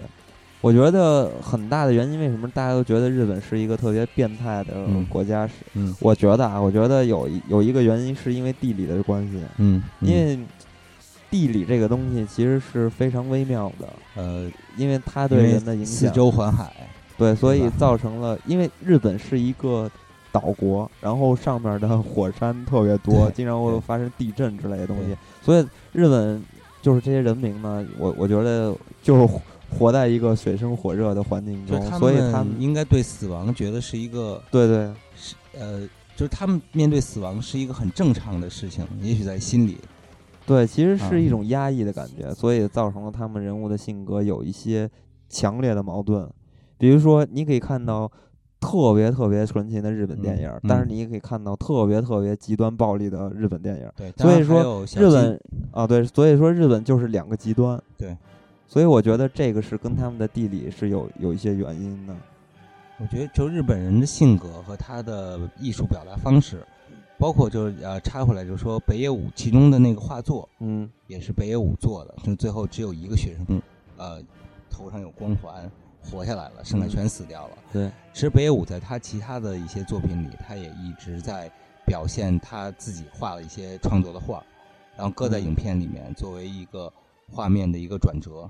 所以我觉得这部片子包括结尾，像呃北野这个老师，嗯呃，他最后已经呃浑身中弹之后，嗯电话铃响起之后，他还能爬起来，我然后去接完这个电话。对，大家其实这感觉在日本人身上，这就不是一个诡异的事情，对，而是他他就是这样一个机械化的，就嗯他有机械化的那一面，嗯，然后人情又不愿意去更多的去展露和交流，嗯。就他冷漠那一面也很也很也很足，然后嗯。但内心又充满了情感，嗯。就很难去用。就如果我们不是在日本这个国家生长生长的，我觉得很难用我们的心态去理解日本。对对对，啊我一直就无法理解这个国家，我觉得非常奇怪，所以咱们应该可以多接触一下日本电影，因为给呈现出一种特别不一样的思维价值。我我觉得日本电影儿其实咱们可以慢慢接触，因为我自己各方面接触日本电影或者比较少的，更多的是日本的稍微老一点儿的电影儿。然后日本的这些制作团队，包括音乐各个方面，其实都非常出色的。对对对，然后包括久石让，就就是我觉得，就日本的这个坂本龙一好像做的是末代皇帝的对对原声配乐，所以日本在整个这个全球的电影的这个贡献当中，其实实际上还是不可抹灭的一笔，或者它一直有对它的地位存在。对，包括北野北野武也曾经是呃戛纳电影节的评委评委团的主席。嗯，所以说日本的这个文化输出还是非常高的，比中国要强很多很多很多。呃，对，而且如果以后谈到动画的话，其实不能避开日本的动画电影。对动画这个东西只有美国和日本嗯是成形成一种现象，对是这样。呃，更多的日本电影儿，我我我我觉得咱们可以嗯将来再慢慢嗯说，因为咱们其实对日本的了解真的是不太足够吧，可能将来再接着继续去说。而且大逃杀，对，而且大逃杀这个片子其实所反映的东西没关系咱们可以从北野武说起嘛嗯就是拿大逃杀做一个引子，对对对，然后因为这个片子具备争议性，也具备足够的一个呃，在那个时代的一个一个标志，就是新千年日本电影的一个新的一个形式的一个表现对，啊。所以那咱们本期到这儿，然后咱们可以进行下一环节。对，咱们进入听友互动环节。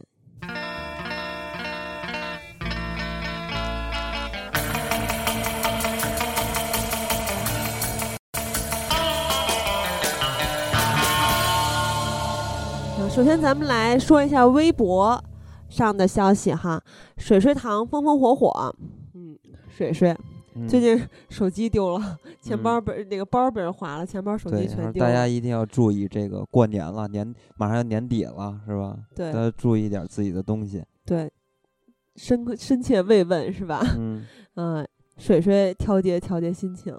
嗯、我上大学时候看的，当时还不太知道北野武，然后这里边还出了现在很有名的一些演员。其实我没看明白为啥最后北野武要被杀，我们还幻想过我们班这样了怎么办。我就瞬间变冷血，到处杀。同学有个妹子是就杀男的不杀女的。我印象最深的武器是一男的拿出来一个纸叠的，就日本经常打孩子脑袋的那个。跟我印象一样，你你那纸纸扇你说是？谁拿着这东西打开包一看傻了，绝望绝望。叠纸。嗯 嗯、呃他没看明白为啥最后北野武要被杀。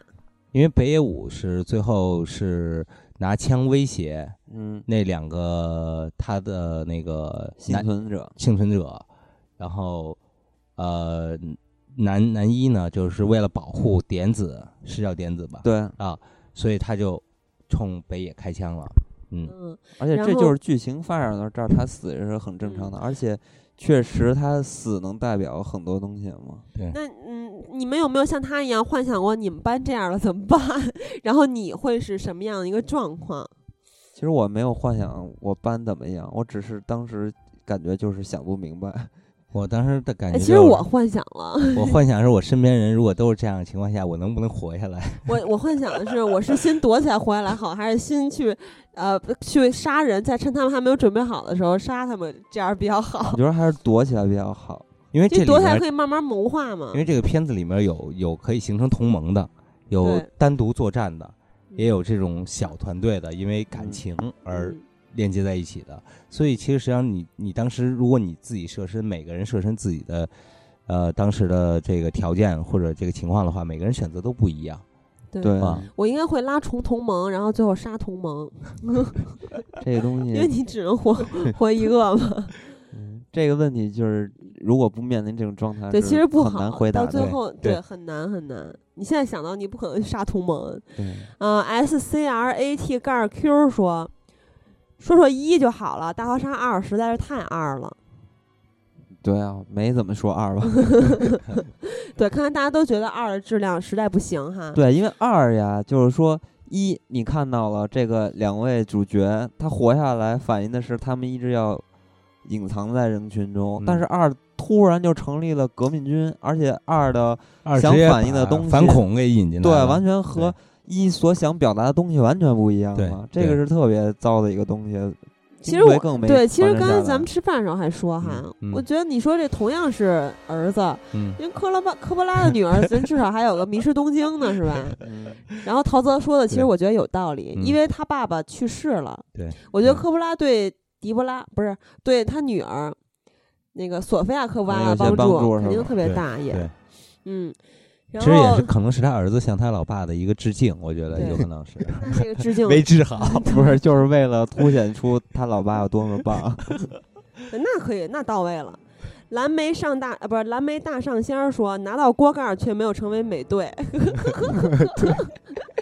因为没有那身装备因。为不是陨石打造的这个盾牌锅盖儿。但是那锅盖还救他一命，那个小孩拿斧子砍他来着嘛，然后他拿锅盖挡了一下。嗯，然后阿童木说，《饥饿游戏》第一部兴致勃勃去看了，第二部完全没兴趣也没去看。大逃杀好过《饥饿游戏》太多，影片内涵不在一个层次上。大逃杀游戏本身营造的恐怖气氛十分抓人，通过死亡这种极端的方式剥离人性的伪装，暴露人性的底线。越是在乎，越是危险。在残酷的游戏规则面前，美好的事物如友情、美貌都可能成为危险。北野武这个角色更是表现了对成年人的讽刺：孤独、寂寞，外在强硬但内心懦弱，嗯，活生生一个被现实生活大逃杀游戏折磨、打磨而成的悲剧人物。想想生活有时何尝不是如此？人的内心随经历而改变，原本单纯美好的东西变得复杂，真挚的感情怯于表达，伪装隐藏自己以获取所谓的安全，到头来嗯孤独寂寞为伴。嗯好在人生不入戏，现实生活中的美好的事物有很多。说的真好，阿童说的特别好，阿童木非常有感悟啊。对嗯对对，嗯呃，其实我觉得《饥饿游戏》为什么现在这么火，一个原因是它本身的小说定位特别到位，就是本来就有一些青少年粉丝，读者嘛，是吧？大量读者，而且它其实是一个反乌托邦的题材，而且这个反乌反乌托邦呢是最近特别时下特别热门的一个话题，所以这个片子各方面都达到了就是人天时地利人和嘛。而且这个片子如果你看它的制作，其实是非常精良的，它其实是一个特别好的就是娱乐大片、商业大片。对，所以也没问题。但是还是不要拿它和大逃杀做一些对比了，我是这么觉得哈。嗯嗯，对，其实他有很多就是在去理解北野武这个角色，就是他是一个外在非常强硬，但内心十分懦弱的人，对而且是不善于言表的。对就是很多，而且他说到很多的原来单纯美好的东西，随着你经历，在你心里会有很多很多的改变。就是你其实就是你很你很容易错过，呃。路过就是很少有人会停下来看看路边的风景，就是这个意思嘛，对吧？有很多东西，其实嗯比如说你在少年时期，你觉得它是很美好，但你到中年了，你很多东西已经让你笑不出来了，它同时也或者没有感触了，同时也形成成年人和未成年人的一个就越来越麻木。对对，嗯，所以其实我觉得咱们还不错哈，咱们永远保持着童心哈。嗯 ，Mr. 陈师傅说，现在每次坐大巴车过隧道时，都担心昏迷过去，醒来后脖子上多一套环儿，这留下 心理阴影了是吧？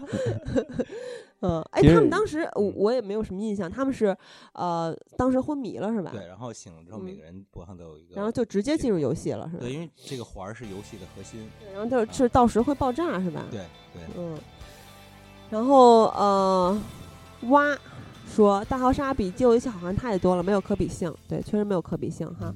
呃，三皮啊，不是二皮说，我就记得大逃杀片尾的歌很好听。嗯，换季肠胃感冒中招说，每每想起来都是满满的压抑感。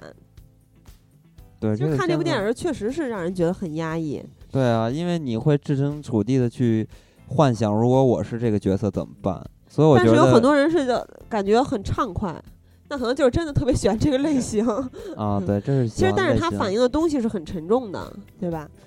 角星人说，伦理道德构筑的各种情感，在弱肉强食的生存法则面前变得脆弱不堪。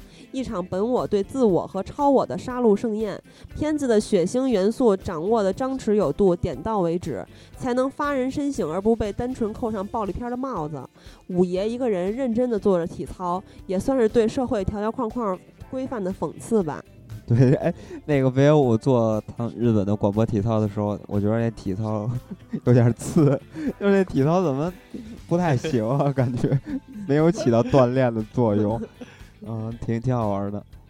他说的其实也也挺好的，是吧？嗯，嗯，因为咱们其实大家其实都关注到就是北野武这个角色了，因为他确实是这个片子里边儿，呃，着墨嗯最重的一个人了，我觉得。对，嗯他也是有充满矛盾的一个人，对对对吧？嗯，嗯，而且人在面临这样的困境的时候，确实你人性中丑陋的一面就会暴露出来。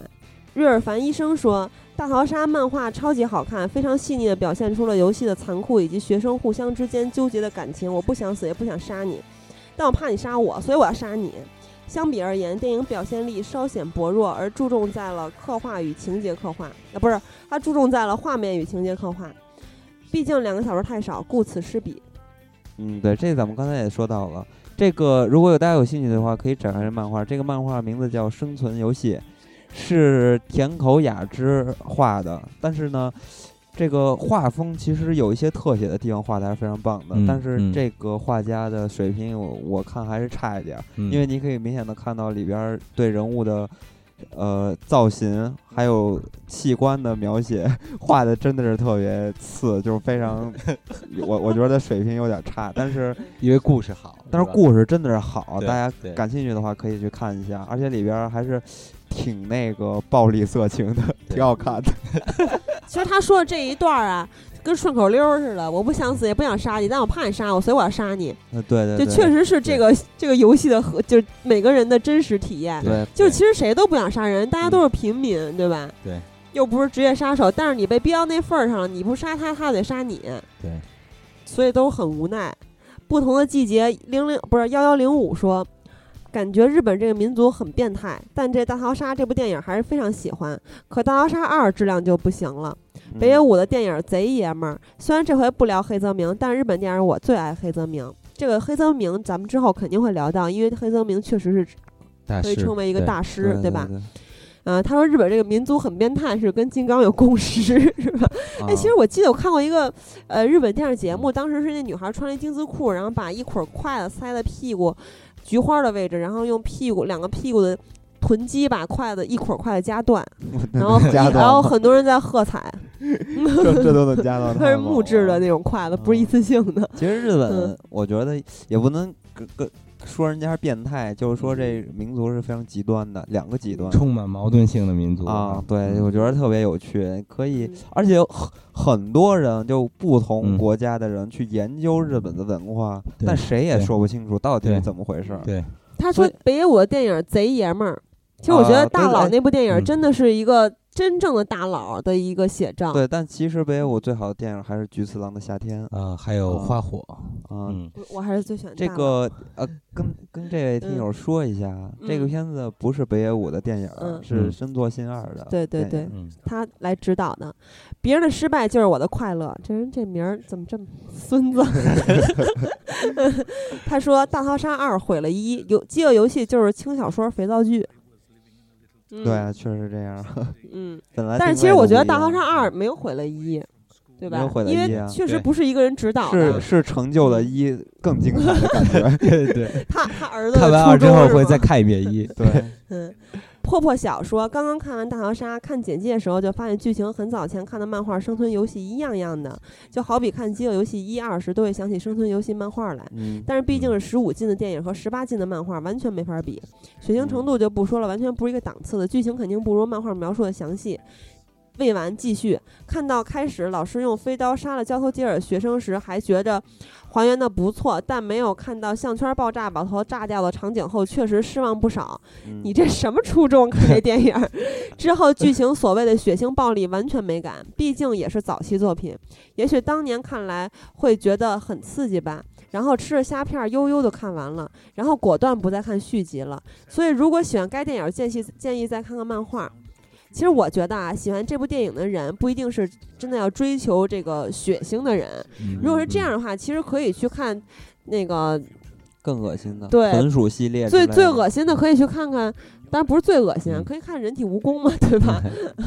其实那那腥的可以是变态看看个《电锯人体蜈惊魂》嘛。蚣属于变态电影，对对，其实这个嗯片子它确实它不是特别要呃着力表现这个对，他就是他没有过分，但是他很到位。他是充分展现人性的那一面，对，呃所以说有一些，比如说变态电影儿这嗯个类型片儿的这些影迷呢，看这个嗯片子可能会失望了，因为血量还是达不到那个级别的。嗯，他可能就是嗯这这种特别喜欢暴力嗯的朋友。对，嗯，孤独海怪痛苦之王说《饥饿游戏》什么我没看过，只知道北野武把这种折磨人拍得很好，《饥饿飞盗》系列我也特别喜欢。补充，男看北野武，女看岩井俊二。那我是男是吗？而且还要再纠正一下这位朋友，他不是这部电影不是他指导的，他是演教师那个角色的演员，对对吧？嗯？嗯，《极恶飞盗》系列确实，咱们以后可以说一说，对对吧？嗯。对，嗯，但是深作新但深作新二选择北野武选择的非常到位，对，这也是为什么说一部剧成就了一个角色。其实北野武这在这里边属于被成就的，对对对，嗯呃，其实北野武的黑帮系黑帮系列那个电影，嗯，咱们可以单独拿来说一说，将来，对，对。嗯，尤其其实我个人是非常喜欢他的很多帮片儿，暴力美学就是开了枪，然后一滩血，然后没有那个枪其对他的那个动作，就比如说跟咱们港跟片儿有一部，呃，呃放逐，对对对，放逐那个血是直接是炸开的一个血雾，对跟礼花一样。它是比较偏古龙的那种感觉。嗯，小东东的霹雳内裤说，《大逃杀》之前并没有完整的看过，看到微博后才下载了完整的看。感觉饥饿游戏除了相互残杀以外没有共同点，大逃杀和无人区差不多，都是在讲人性。饥饿游戏讲的是革命，嗯，这个我同意。但是无人区的这个没有这么深刻啊，还是嗯差这个原因差一点。嗯，讲的是革命，是反抗独裁剥削的故事。硬要在一起比的话，只能说《大逃杀》是通过血腥的镜头来表现人性的善与恶，《饥饿游戏》则更像是琼瑶般的战争故事。嗯，呃，确实我们也没有说一定要把他们俩拿来比。这个这期节目的核心就是说，我们就不做饥饿游戏，我们要嗯，借着饥饿游戏来做大逃杀，把日本系列开启。对嗯，然后淡定的小王种说。大逃杀每次被杀飙出来的血也太夸张了，砍人跟切白菜似的。嗯，但是有些嗯朋友还觉得不够呢，嗯可能他口比较重，嗯啊，口比较清淡。嗯，J E D I S N A K E 说，大逃杀当时是在大学宿舍里看的，当年感觉很有创意的设定，血淋淋的残酷规则，确实让故事相当吸引人。北野武的角色也十分醒目，临死了都还能做那么多事儿才死，夸张与变态相结合，演绎的淋漓尽致。对，我也记得嗯最后北野武那儿特逗，他拿出嗯一把枪来是刺水枪，对 对这段特别逗。嗯，嗯最后掏出一把真枪，把电话给 对，给给炸了。对，其实他有真枪，但对是杀他们的时候拿的是刺水枪。嗯嗯，呃，魔都电台回复咱们之前这个 J E D I S N A K E，魔都电台是也是一个播客节目吗？呃，记得电影里有很多回忆、倒叙的场景，开始觉得很拖沓。看完全片后，发觉所有的这些都丰满了整个故事。相比《大逃杀二》，哎，完全没有印象了。是啊，大逃杀二，算了，咱不说了，没什么可说的。其实开始他说开始觉得很拖沓，我倒没有觉得，我是觉得《街游戏》整个电影全片都很拖沓。嗯，蛋蛋是臭小贱贱的小萌萌说，第一部很经典，第二部简直不忍直视。一开始还在想导演是怎么了，后来才知道原来第二部的导演是儿子拍的。其实人一生出来就在经历大逃杀，杀的不是人，而是性格、道德、人性等等。而这些都在适应这个世界的过程中随意的被改变，甚至毁灭。电影还是给了希望的，至少活下来两个孩子单纯善良。嗯，嗯但其实非常惨的就是他们也对于现实有了自己的认识，或者有了那种戒备的心理嗯啊。这个其实也是一个嗯恐怖的事情吧。嗯，但是我觉得其实他用一个非常夸张的方式在在告诉大家一个成长的过程，就是你在你在呃从青少年时期变成成人的时候，你是要扼杀掉很多东西的。而且要学会学会如何保护自己。对，这个嗯世界就是适者生存嘛，对吧？但不是我说的，不是像他这种啊，这特 对，嗯嗯，二十四格每秒的真理，这片儿看完一部之后，再也不想看第二部，因为情节设定真心让我抓狂，不喜欢。但若有朋友问起，还是会推荐。P.S. 日本的正经电影基本没怎么看过，宫崎骏的除外，不正经的看过一些。如果他们算电影的话，另外对于这个民族的感情也没有父辈们那么强烈，只觉得他们很变态，甚至有些病态。但又真心感谢他们对中华文化的传承及发扬，敬佩他们在诸多领域取得的卓越成就，个人认为很值得我们学习。最后再多说一句，好久没给电聊留言了，因为之前在忙实在的呃实习的事情，最近两周才把落下的节目全部补上，感觉写儿的声音越来越有趣儿，尤其是大奶奶。对，然后我好像最近好久没说大奶奶了，因为很少听到留言了，是不是？没关系，没关系，咱们这个年度年度十大烂片儿，在明呃，在今年年底或明年一月份，呃，到时候肯定还会提到一些大奶奶的，因为嗯 四大名捕二，我觉得可以入选吧，虽然它还没有上映，咱们拭目以待啊。嗯柳岩在里哦面不仅露了大奶奶，还露了大屁股。对，然后他感谢了很多日本，比如传承什么中国文化什么之类的。我觉得他忘了感谢一个特别重要的，就是脱掉衣服的那些女优们。我觉得这个也得感谢一下。嗯，本本的摩羯说，记得大逃杀是和死亡笔记一起看的，那时我还很年少。新看的《死亡笔记》，看完《大逃杀》之后，觉得就剧情设定而言，笔记简直弱爆了。要说给我印象最深刻的就是那个老师了。一开始觉得怎么会有这样的变态，看到最后都有点同情他了。其实所有人都死了，是我最想看的结局。嗯，那个老师其实是就是北野武这个角色嘛，其实是非常可怜的一个形象。啊，没有亲，有亲情，但是没有建立起这个关系来。其实非常可惜，而且在生活中其实是一个失败者，而且主演的父亲其实也是一个社会的失败者我觉。得现实生活中这种情况是非常嗯，多出现的。对，其实挺常见的。比如说有很多，比嗯如说家长，嗯，尤其是呃，就是家庭比较贫穷的一些嗯家长，嗯他们会把自己的希望放在自己的孩子身上，然后嗯跟他们说，好好学习吧，你如果嗯不好好学习就怎么怎么样。但是他嗯们只能跟你说这些话，但是他没有其他能力去帮助你。所以说，这其实这这一代的家长其实嗯是一个非常无奈，其实就是对社会、对生存，其实已经嗯是没有抵抗力了。其实这样有时候他们也为这个时代牺牲了很多。对啊，对，其啊实这个嗯金刚说到这个呢，我想就是，呃，说一下，就是之前那个陶泽给我看嗯。了范立新这个导嗯。演他嗯。呃说的一番话，嗯。嗯，他说这个呃有这么一个情况，这个是在我没有看到他说，因为他是一个纪录片导演嘛，我在没有看到他说之前，我是完全没有意识到的，嗯，因为嗯我们不是处在这个情境下生活的人们，对。对呃，就是有两个打工的父母，呃，他们呃当时是为了孩子去嗯到了大城市谋求生存，为了让孩子有更好的生存条件，呃，因为呃为了孩子有更好的学校，将来有更好的未来，但是呢，他们的孩子觉得这么多年没有得到父母的关爱，呃。他这十六年呢，他只是跟父母有电话的交流，嗯。到最后呢，他没有完成他的学业，而去到城市大城市里面又变成了，呃，打工二代，嗯对吧？嗯，所以他的父母是极其失望，他们觉得这十六年的一辈子的付出，把自己的最好的年华的付出给这个孩子，让他去好好学习，但是最后又得到这样的结果，就是嗯极其的悲，这绝望。嗯对啊，对，所以这这说是真的是很心酸的。对，所以说这个事情你不好说。我觉得这是一时代的问题对，不是是我们能解决掉的。对，这是现代城市化进程中必然会出现的一个问题。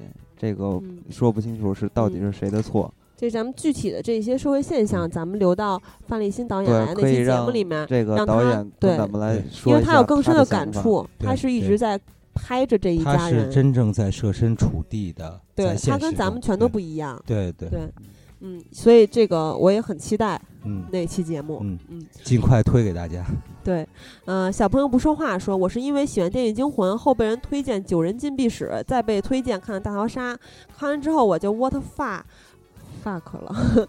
呃，《电锯惊魂》经典不说了，《九人禁闭室》也有心理悬疑，最后结局也包含寓意。大逃杀呢，血腥一丢丢了，恐怖、惊悚、悬疑，呵呵，人性也没感觉到，是无语，情节也很俗套，实在不知该说些什么。相比，我还是更喜欢猎杀熊孩子那部《恶之教典》，可能是伊藤英明长得比较帅吧。最后我是直男不是 gay，金刚不用私信我了。嗯，看来这个朋友，咱们先不说他，不让他你私信他啊，看来他是不太喜欢《大逃杀》这部电影的，因为他觉得它既不恐怖，又不血腥，又不惊悚，又不悬疑，而且他没有理解到呃其中，呃他没有感受到有有一些人性的反思。嗯，对，当然这个是不同的声音啊，嗯啊、情节很俗套，情节很俗套，这个当在当年完全不俗，套吧就？应该是他可能是看的稍微晚一点儿嘛，就是放在现在来看这个，对，放在现在这个环境下来看的话，这个片子确实它没有那么新颖了，也这是确实的。嗯，但是当年我在看这部电影的时候，他对呃人性的一些揭露吧，是极其震撼的，我觉得。嗯，嗯，当然这个可能是一个人一个想法，对吧？大家理解不一样。这个片子就是它特别表现出了当时就尤其是在进入现代现代城市的这种高压状态。对嗯同时，它有一种就是我如果经历过上个世纪末过来的一些影迷，对，他会感觉到就是深刻的那种社会的变变化。因为上个世纪末是一个和新的世纪交接的时候，其实每个人内心都充满了一个矛盾。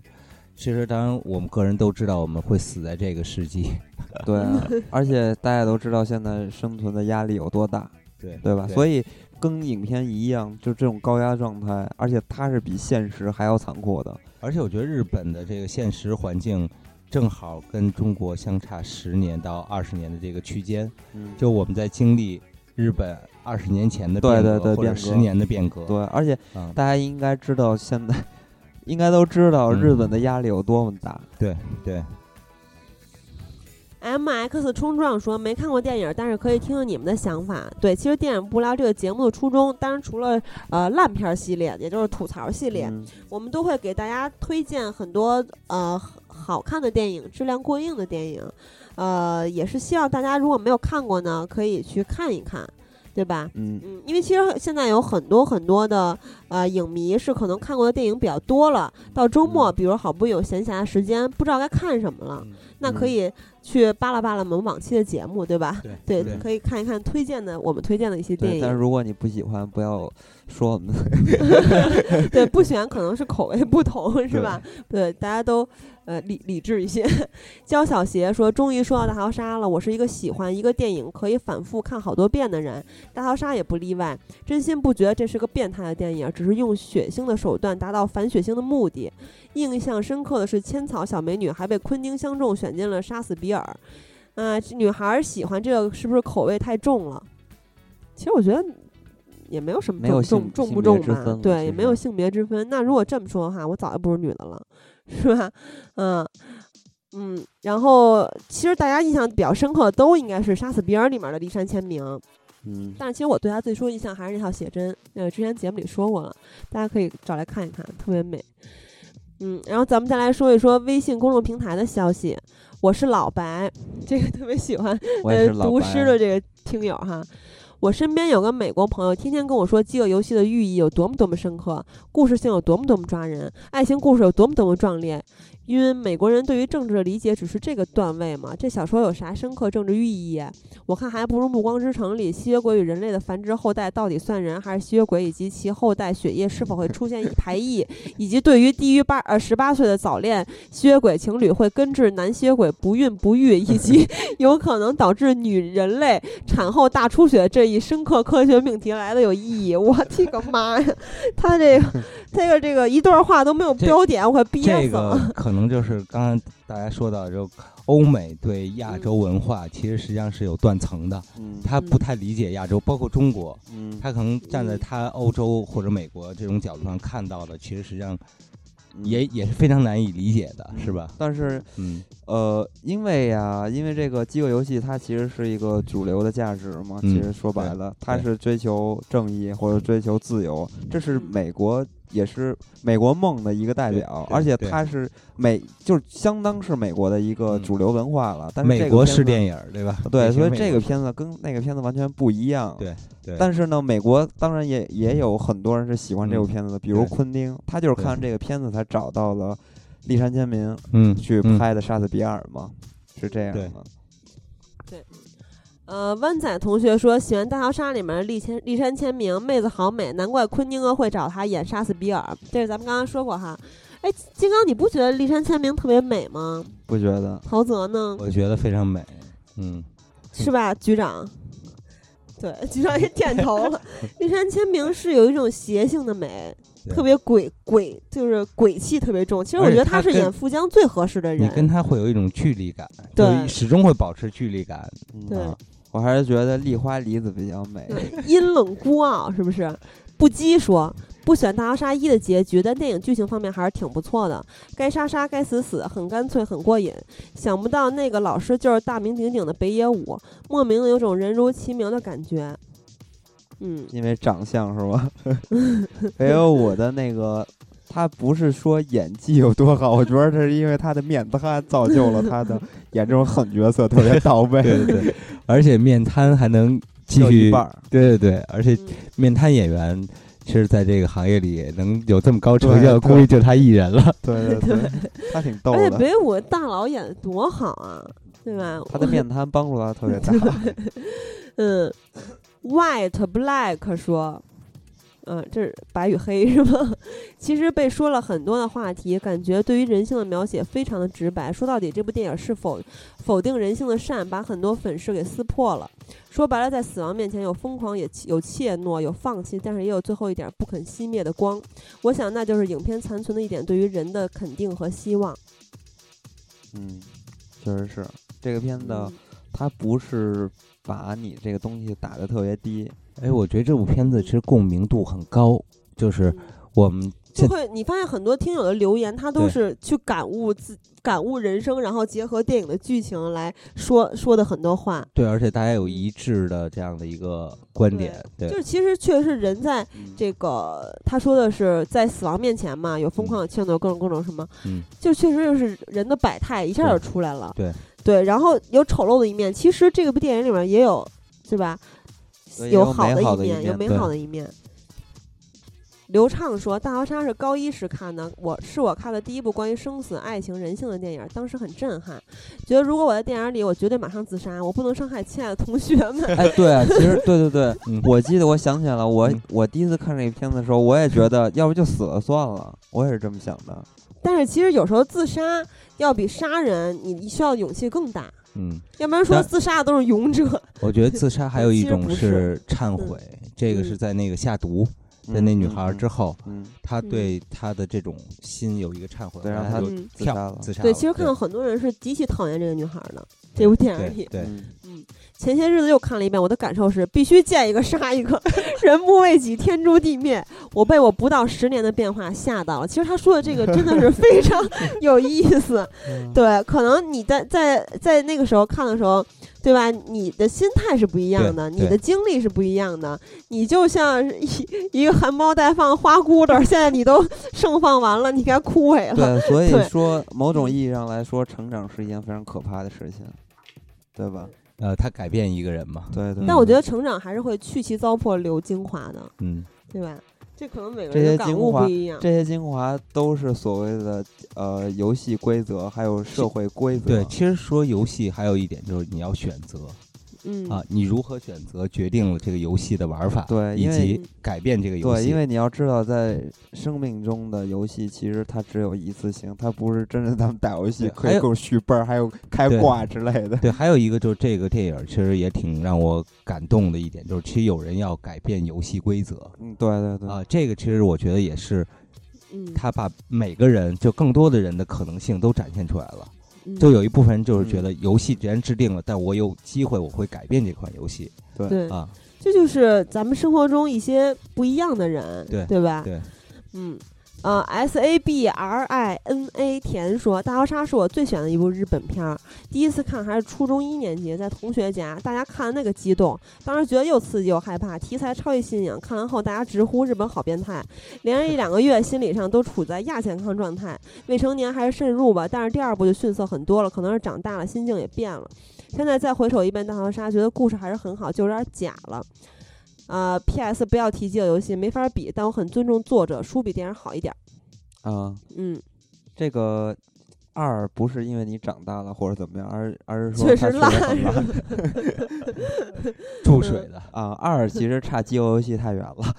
嗯，呃，小雨说，最近看的好多电影和书都或多或少跟日本这地方有点关系，果必然。什么叫果必然？你们这期又做大逃杀专题，这其中有联系吗？你说冥冥之中咱们，是呃呃，电影中男主角都是用来羡慕的，而次主才是用来爱的。大逃杀里，男主角和女主角两个再普通不过的普通高中生，靠着平时的好人缘，加上几次好运气，带着导演对美好生活的向往，燃几次死里逃生。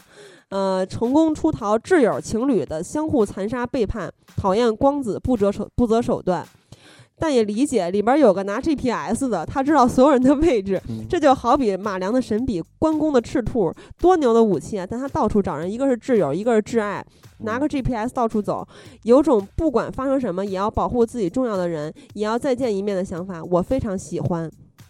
对啊，所以我说 GPS 是一个特别好的装备，在这游戏里边儿。但是这个人他用的这个方法，对于他来说也并不可惜，他可能通过那个方法他能活到最后，但是他想他，对。我觉得他也得到一个他最想要的。对，这对于他来说就是最好的结局，对吧？他去保护他挚爱的人和他嗯最好的朋友。风中凌乱的小东说：“看完大逃杀，脑子里有两个疑问：一，北野武老师的真实身份到底是个啥？一个老师推动一项法案，他做这一项的这一切的目的是什么？二，川田他爸到底是干什么的？哦，这个片子这点特别有意思啊！他提到一点，就是川田他爸到底是干什么的。嗯，在原著里边，川田的父亲他确实就是一个医生，但是在这个里边，他把这点模糊了，其实嗯也是反映出川田的这个角色的一个性格，就是说可以看得出来他的家庭是非常不完整的，嗯因为嗯他根本其实根本不知道他的父亲是干什么的，只是拿一个幌子说我会医疗，因为我的我父亲是医生，然后我会做饭，因为我父亲是厨师之类之类的。其实这是点明了川田的一个性格嘛。其实这嗯点是一嗯个，如果能发现，我觉得这点是非常好玩的嗯一个现象，对，在对故事里边。嗯，其实应该拍大逃杀前传哈，而不应该拍大大逃杀的后续。对，但是拍前传的时候没法拍，因为人物太散了，他们当时没有交集，那得拍二啊四十多部前传，就每个人都交代一下。嗯，盲将说黑泽明是日本电影抹不去的符号。另外，感觉北野武太有日本黑帮教父的范儿了。嗯，嗯，就是没有提这部电影的导演。嗯，这其实这这这真的是一个现象，就跟咱们之前上一次说到的《地心引力》，嗯呃，他在海报上打的那个是卡梅隆，詹姆斯卡梅隆说的一句嗯。话，但詹姆斯卡梅隆并不是导演，嗯嗯。可能就很多很多电影，比如说这个，呃，《倩女幽魂》嗯。是吧？也不是徐克拍的，嗯但是大家都认为是徐克拍的，对，所以有很多导演都被大家遗忘了，真的是很遗憾。所以我们要嗯，但其实深作新二在日本也是一个挺有地位的导演，他也拍过很多好片子。对，只不过因为去世了，就这十几年大家看不到他的作品，但大家可以回顾一下深作新二的之前的作品。对，也啊是非常棒的。嗯小杰说，终于等到日本系列了，《面瘫老爷子》、《鬼畜》和《大逃杀》是最新看的了。后来看了《极恶飞盗》，慢慢体会到老爷子那股狠劲儿了。对了，话说老爷子在电视节目上对中国可是各种偏 激，偏激这句话掐了别播。对不起，我已经念了。这可也嗯，因为我没看过这节目啊，有可能嗯是节目效果估计特别去做。对，因为咱们也很少看日本电视节目，我只记得一个截图，就是他梳俩辫子，然后穿一小学生的那个制服。嗯，喵样年华说看《机一》的时候就想到大逃杀，他说的是《饥饿游戏》哈，而且还是觉得《饥饿游戏一》也不算致敬，可拍的实在逊色太多。它本身好像就不是致敬嘛，因为它是小说改编的嘛，对吧？嗯，嗯两者没有任何联系。嗯，十月说这个俩作者我不太熟悉，但是《大逃杀》我有看过，初中时候看的，看得我血脉沸腾。嗯，血脉沸腾还行，还真是想准备再，战斗哈。还真是想再一次现实中的大逃杀。哈哈，日本电影我接触的几乎都是恐怖片，《午夜凶铃》啊，《新耳带怪谈》啊，《咒怨》啊，《鬼来电》啊等等，从此就给日本电影下了定义，日本片只有恐怖片可以看。不过出了《告白》这部电影以后就有改观，呃，日本不只能拍恐怖片儿，我这个观点比较肤浅，大家不要计较。最后在这里祝电影不无聊一周年快乐，长长久久下去。完毕，嗯谢谢他，谢谢你。有机会能来我们活动吗？可能是外地的听友吧。告白确实是一部好片子。嗯嗯告白我看过这片子，就我倒是觉得嗯还不错，但是没有被大家夸的那么，那么是对，有点对太嗯虚高了。其实我没有看，因为我不太爱看这类型应该的电影。那部片子是曾经那年的奥斯卡最佳外语片提名。对，但是这部啊电影其实一直也是想看，但是后来又被各种喜欢的类型的电影拍的跟那个 MV 似的。对我觉得告白还是特别值得一看的，对对特别好。而且原声做的非常好。对啊对对，因为它本来就像一个 MV 嘛。嗯呃，局长给大家推荐哈，嗯嗯，有有空可以看一下。空镜说北野武的《菊次郎的夏天》太棒了，看一次感动一次，非常有意思的电影啊。对，嗯这个《菊次郎夏天》，而且我觉得原声可能某种意义上来说比电影还棒。对，那个音乐真的是太好了，那个知名度，如果大家看电影频道的那个，基本上那些年电影频道刚开始的时候，所有宣传片都是用的那原声。对，特别棒。咱们有机会可以做一做一期这个。嗯，对，你说是拿久石让这个人来做吗？嗯，对啊嗯，或者是音乐。嗯，H O L L Y 说看完《饥饿游戏》就不能不和《大逃杀》比。个人觉得《饥饿游戏二》比一好，《大逃杀二》那就不是大逃杀，《对 嗯，饥饿游戏二》比一好。嗯，你觉得呢，金刚？这个我是两部都看过啊，因为我只看过二。但是我看二的时候一完全就忘记了，所以 看二的时候就有点看不明那那白。你的但是 也但是我我是这么觉得，嗯对于这些看过原著的人来说的话，二确实比一好很多，因为它的完整度特别高，它是正真正的拉开了饥饿游戏的序幕。嗯是这样的。嗯但是如果作为一个普通的影迷去看的话，我觉得可能没有一刺激，因为它的游戏太少了。嗯嗯，对，二加二等于五说。大逃杀是岛国片儿里奇葩啊！当年看的时候震撼了，那会儿还在上高中，对人性的理解形成了不小的冲击。啊，对，在没有接触日本嗯 AV 啊影片的时候，觉得《大逃杀》真的是一个特别呃 那样的电影儿，有点奇怪的电影儿。但是在在那个年纪看过大逃杀过来的人，我觉得心里都有一颗种子，是吧？对，所以所以就说嘛，如果你是先接触了 AV 之后呢，再接触大逃杀的话，就可能觉得大逃杀没什么了，因为你接触到 AV 的话，可能已经接触了其他很多大量的日本变态的电影了。我是觉得，就没人跟你聊 AV。我是觉得啊，大家如果看的时候比较，呃，比如说你是少年时候看的，你是初中或高中看的，那那么你现在可以再看一遍，嗯，看一看你跟你当时的感受有没有什么差别。看看自己变了嗯多少。呃，左耳说，个人比较喜欢日本的爱情动作片儿和漫画，嗯，但对日本的电影和音乐始终提不起兴趣。看过《大逃杀》《莉莉周》啊等几个名片儿，是很多年以前看的，之后几乎没怎么看过日本片儿。不过有可能也是那会儿小，所以最近打算再看一次。对，那咱啊咱们刚说完提到嘛。莉莉周，还有一部电影也值得看一下，《燕尾蝶啊，对，燕尾蝶我是挺喜欢我，觉得那个嗯莉莉就看的比较早。特别有意思。当时看的时候，因为嗯各种封面之类的，看起来我是太清新了。结果看到后面我就傻了。嗯，小策说，大逃杀类题材电影是对人性恶的特定放大，总觉得现实社会也是一种交杂着伦理和利益的大逃杀，最终谁都逃不掉。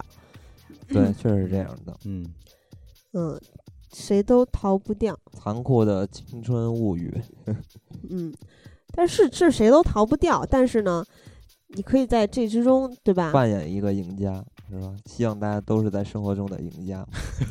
赢家还我这行。个太官方了。住在云里就是要血腥，喜欢大逃杀胜过饥饿游戏。嗯，看来他也是就是，呃，主比较注重视视觉上的这个冲击，是吧？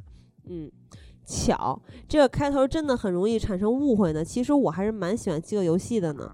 大逃杀是小时候看的，当时还挺喜欢的。北野武的印象很深刻。后来知道男主原来是演夜神月的。